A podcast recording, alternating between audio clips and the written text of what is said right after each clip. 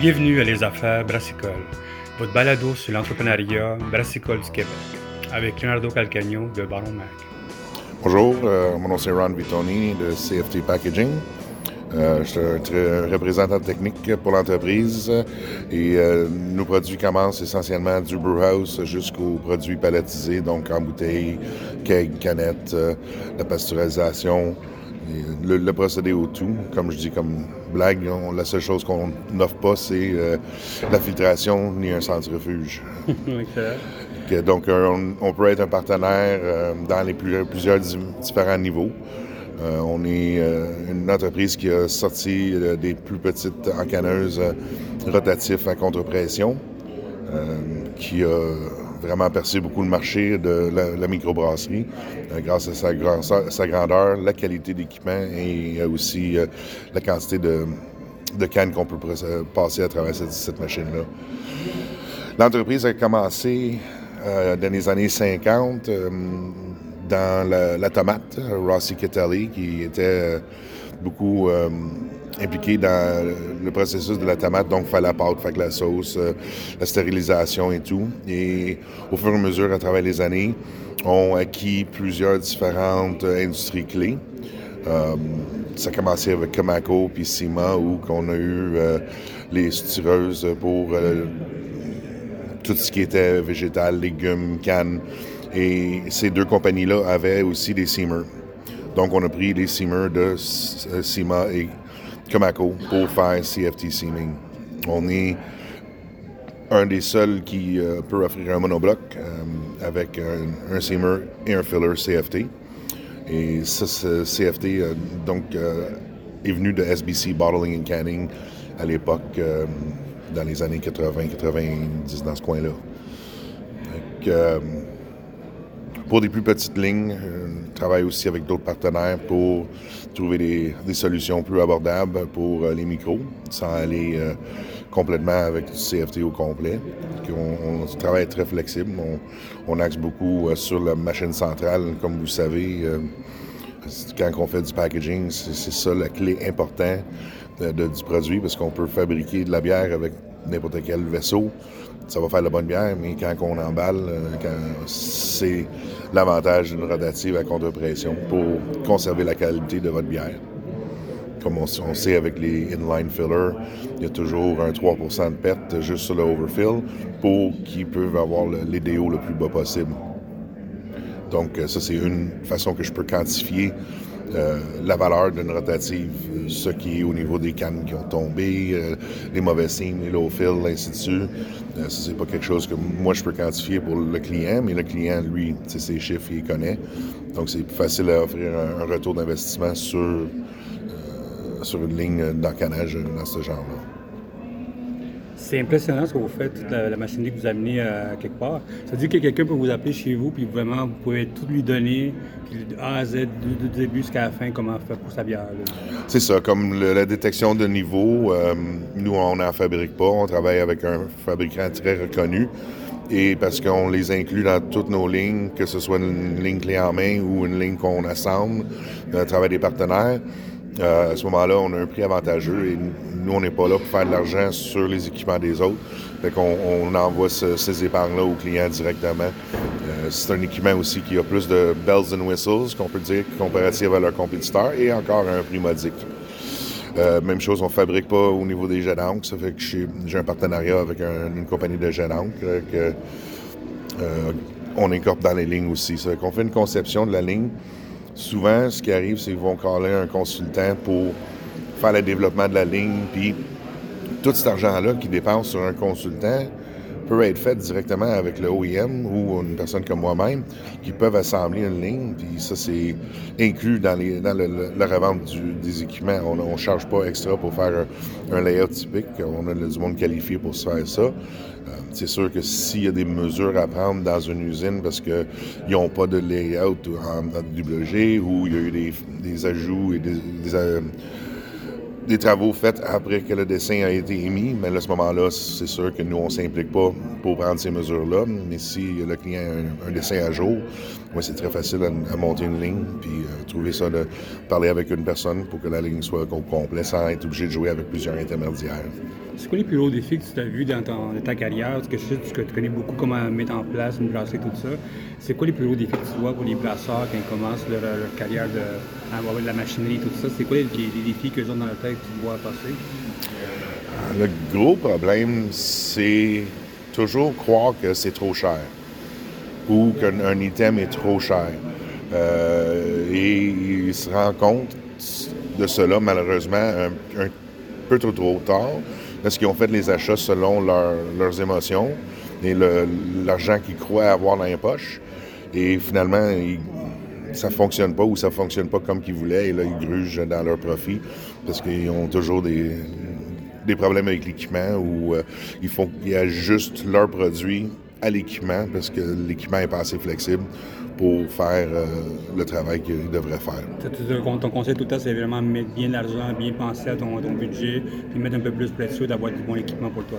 Oui, comme j'ai mentionné tantôt dans la conversation, c'est qu'un brewhouse, on peut avoir un brewhouse qui est de, moindre qualité, mais qui va produire une, une, très très belle bière ou un beau produit, mais c'est l'emballage où que les pertes sont, sont on les voit. Euh, comme un exemple, au début, quand on commence à amener la bière à la machine, est chaude, les tuyaux sont chauds, ça fait que les premières cannes sur la run ou les premières vingtaines, trentaines de cannes sur la run, il faut les mettre dans, le drain qu'avec une machine à contre-pression, on peut aller juste plus lentement. Mais toutes, toutes, ces cannes-là euh, de rempli vont être de la bière vendable en canette. L'important, c'est vraiment d'avoir un équipement pour l'emballage de qualité et concentrer à peut-être diminuer le budget sur autres équipements aux alentours, puisque le produit final en canette, c'est c'est en avant de, tes clients. Puis c'est facile de perdre un client, mais c'est difficile d'en regagner un. Oui, puis en plus, c'est des milliers de dollars. Les 35 canettes, c'est vraiment euh, un coup de batch, c'est beaucoup d'argent que tu peux perdre à long terme. Ça, justement, j'ai eu une conversation avec quelqu'un qui fait euh, du co-packing sur, euh, chez une brasserie hier. On a discuté de ça. Et son shelf life est à un mois, deux mois parce que l'équipement qu'ils ont acheté pour, pour remplir et faire le seaming, ils ne font pas des bons seams. Ça fait que le produit coule ou il prend de l'air.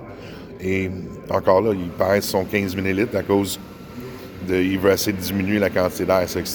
Malheureusement, pour lui, c'est une situation perdante de tous les côtés. Euh, la bonne maintenance sur un équipement est très important. C'est comme un auto. On peut pas, euh, pas faire un changement d'huile euh, ou changer un pneu qui est sur le bord de, crever. Et ça aussi, on, on, voit maintenant que quand le client nous appelle pour venir faire un appel de service. ils, vont, ils voient tout de suite après notre départ que les améliorations qui ont été portées à la ligne sont beaucoup plus efficaces, euh, à faire un meilleur job. C'est que maintenant, c'est très important, mais à la base, un, équipement de qualité quand ça vient au packaging. La maintenance, moi j'ai parlé avec beaucoup de monde là-dessus. C'est vrai qu'ils font pas. Souvent, le monde ne font pas les maintenances de l'équipement. Toi, tu, penses qu'il faut en faire chaque, chaque année, à chaque six mois? Quand on faut commencer à ça? Quand tu commences une nouvelle batch, ça va être? Ben, la maintenance, c'est sûr qu'il y a une maintenance hebdomadaire. Il y a toujours du graissage, du nettoyage. Comme j'ai vu. Euh, j'ai vu un brewhouse hier qui était dégueulasse, c'était brun en bas et on voyait ça dans la bière qu'on buvait à, et c'est triste parce que c'est vraiment une très, belle brasserie, mais c'est juste mal entretenu. Avec un équipement, il y a toujours des équipements, de, des maintenances de base qu'on fait à tous les jours, graisser, nettoyer, ajuster aux besoins. Mais un équipement de qualité peut facilement aller un an, 18 mois sans avoir une maintenance approfondie dessus. Euh, des équipements de, de, moindre qualité, un peu comme mentionner des noms, mais les équipements en ligne, euh, c'est toujours des ajustements à, journée longue. Euh, des fois, on, on, pense qu'on a bien fait la job, puis là, finalement, on, a manqué notre coup, puis il faut recommencer. C'est que tout ce temps perdu pour faire des ajustements, euh, ça nuit dans la production, puis ça peut aussi faire des longues journées et de la frustration au niveau des pertes. C'est comme un vieux lala, Oui. exact. toujours, avec ton tournevis, faire quelque chose avec ça. C'est sûr qu'il y a beaucoup de brasseurs de plus en plus qui se vont dans les autres segments d'alcool, que ce soit euh, ben, de l'eau, des affaires comme ça. Euh, est-ce que vous pouvez offrir, vous autres, avoir toute la, machinerie qui va faire de la bière, faire du seltzer, faire du jus, des affaires comme ça? Est-ce que vous pouvez mettre ça en place? Est-ce quoi vos conseils à vous autres quand quelqu'un veut se lancer dans, deux, trois différents projets? Encore là, les avantages d'un équipement de qualité, euh, parce que c'est en stainless, c'est non avec des tuyaux en plastique ou ainsi de suite, on peut faire un CIP beaucoup plus approfondi. Euh, aussi, au niveau du CIP, c'est qu'un coup que les, les sont à leur place, le CIP internet de la machine se fait automatiquement. Donc, euh, l'opérateur peut faire autre chose en attendant. Et ça, ça permet, j'ai des clients qui font du cold brew coffee euh, le lundi, puis après un bon CIP, le mardi, ils brassent la bière, euh, ils, cannent la bière. Euh, nos équipements peuvent même faire du taux de carbonation très élevé. Donc, on peut faire quasiment un, un Prosecco ou un eau plate ou pétillée de la même machine. j'ai plusieurs équipements. J'ai un client même au Québec qui fait euh, des, des Alcopop ou les, les seltzer et de la bière sur la même, même machine. Euh, il y a aussi, j'ai un client dans l'Ouest canadien qui fait, euh, fait du cold brew coffee, il fait des jus, il fait des jus carbonatés ou plats. on peut adapter un système de nitro très facilement sur l'équipement. c'est que oui, pour répondre à ta question, c'est une machine qui peut faire de tout. Excellent, parce que souvent, c'est la question que il y a qui, qui, me demande cette question-là pour savoir qu'est-ce qui peut se faire. Vous, vous êtes maintenant au, euh, congrès de la euh, Canadian Brew Awards and Marketplace, Suppliers, c'est un gros nom, OCBC 22. Euh, c'est quoi les questions que le monde vous demande à vous pendant, avec les, à l'Ontario? Quelles sont les questions que le monde se pose? Euh, je comprends pas nécessairement votre question au niveau des équipements ou juste l'industrie en général? Ben, c'est toujours, toujours la même chose. Ah, c'est trop cher, c'est trop cher, c'est trop cher. Mais malheureusement, euh, on n'a pas l'opportunité de parler d'un retour d'investissement.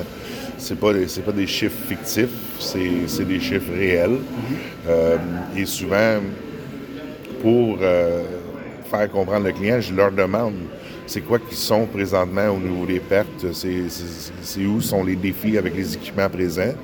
Et donc, euh, c'est juste des chiffres, des calculs bien simples. On est capable de mettre ça sur un, taux d'investissement.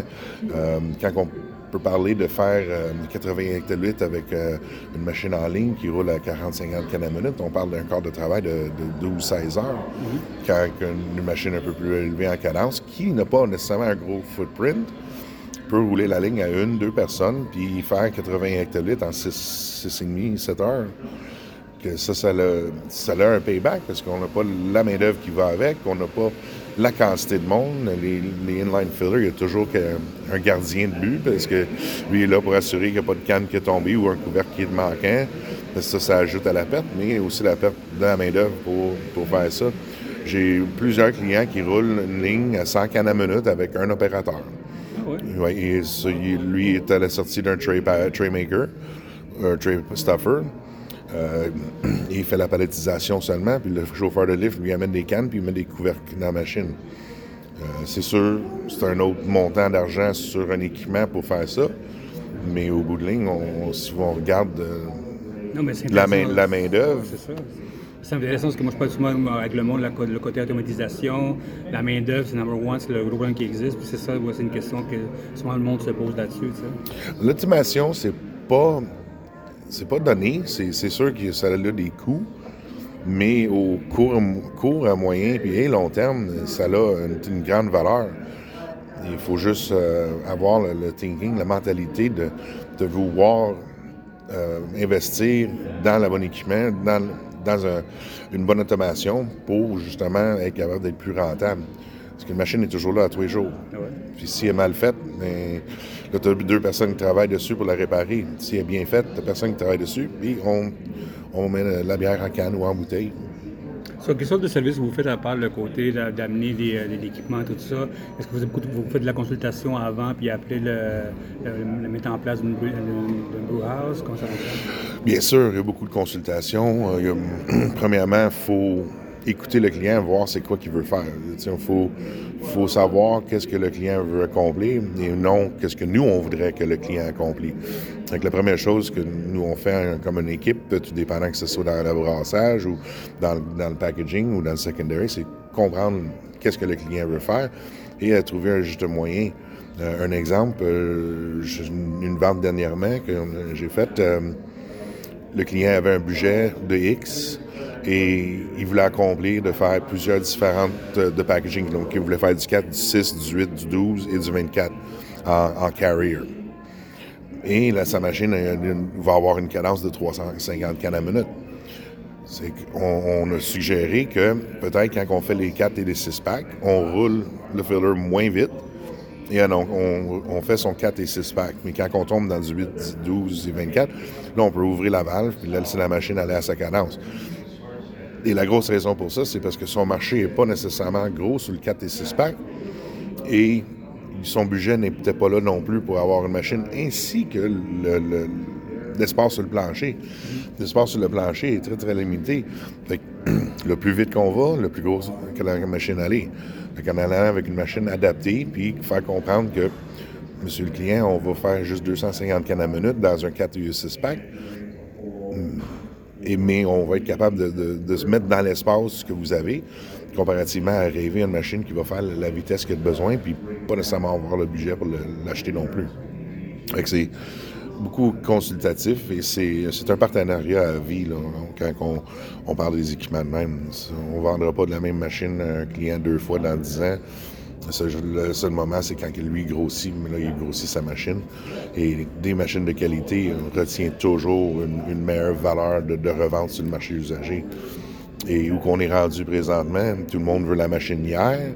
Donc, si ils veulent vendre un équipement, ils peuvent peut-être même l'avoir plus cher parce que, aussitôt qu'on a des commandes de une, une brasserie ou une place et on l'installe à l'autre, on n'a pas le, le, temps de fabrication, le shipping, euh, le démarrage, ainsi de suite encore avec un équipement de, qualité, mais les, temps de démarrage sont beaucoup plus rapides comparativement à un, équipement qui a besoin d'être ajusté on-site régulièrement. C'est quoi les grosses tendances que tu vois dans la microbrasserie et dans les autres, dans, la boisson, toi, que tu vois dans 5-10 ans, toi,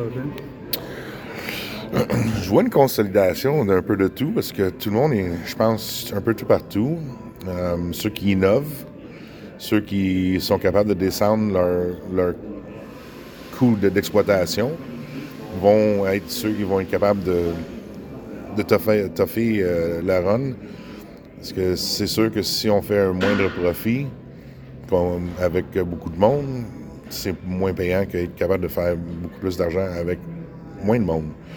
Euh, je pense que ça va quand même beaucoup la, la, la bière non alcoolisée, mais ça a l'air d'être un cycle complètement parce que ça. Moi, je me rappelle les années 90, quand j'étais je travaillais pour une entreprise dans l'Ouest ouest américain.